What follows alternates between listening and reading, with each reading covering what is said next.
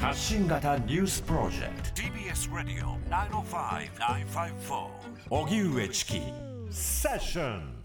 ハマスとイスラエル死者は2100人超に。パレスチナ自治区ガザを実効支配するイスラム組織ハマスによる攻撃とイスラエルによる報復攻撃は5日目を迎え双方の死者は合わせて2100人を超えていますイスラエル軍はガザに報復攻撃を繰り返していてガザ保健省は空爆などの攻撃で950人が死亡したと発表。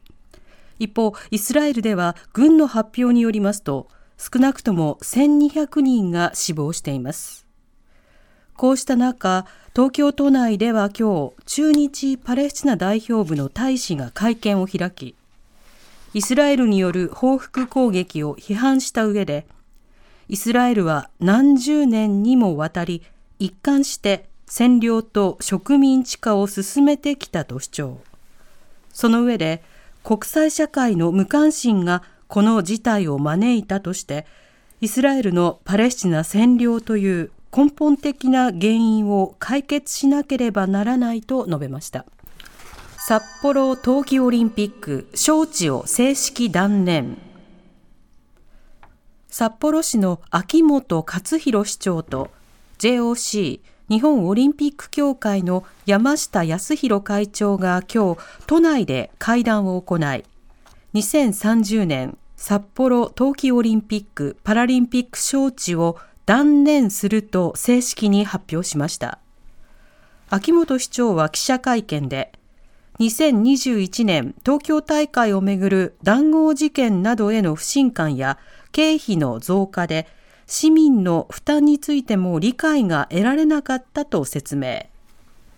また山下会長は2034年大会以降の招致へ変更することを秋元市長に提案したということですが山下会長は34年大会についてはアメリカソルトレークシティがかなり優位に進めていると認識していて招致は簡単ではないと十分認識しているとも述べました。旧統一教会に対し明日解散命令請求の方針か。文部科学省は今日世界平和統一家庭連合旧統一教会への今後の対応をめぐり明日宗教法人審議会を開くと発表しました。解散命令の請求について諮問が行われる見通しです。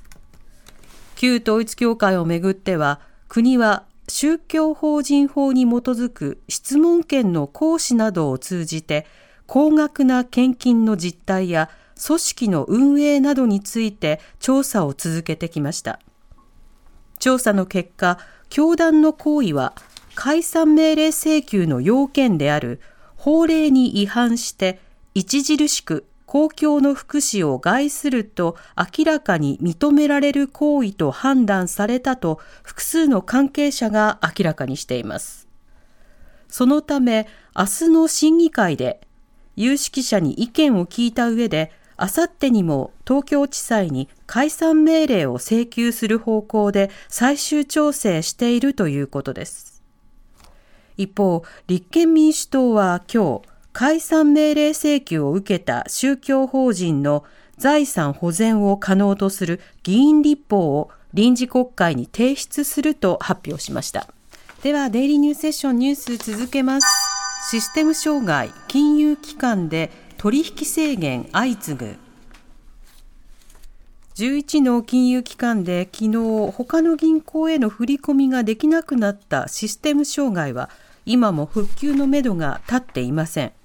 システム障害は昨日午前に発生し運営する全銀ネット全国銀行資金決済ネットワークと各金融機関をつなぐ中継コンピューターと呼ばれる機器の不具合が原因で少なくとも140万件の取引に影響が出ています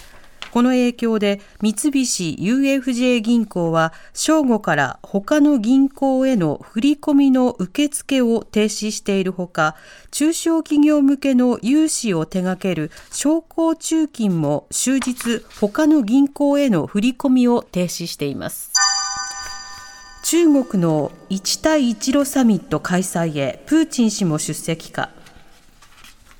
中国政府は来週17日火曜と18日水曜に北京で一帯一路サミットを開くと発表しました。130以上の国が参加する予定で、ロシアのプーチン大統領も参加するとみられます。テーマは、ハイクオリティな一帯一路を共同で建設し、手を携えて繁栄を実現しようで、開幕式では習近平国家主席が演説を行うということです。巨大経済圏構想一帯一路は習主席が2013年に提唱したもので、今年で10年を迎えます。ただ、一帯一路に関わるプロジェクトが対象国の財政的負担となり、債務の罠に陥るケースが批判されていることを意識してか、今回のサミットでは質の高い共同建設について話し合うと繰り返し強調しています。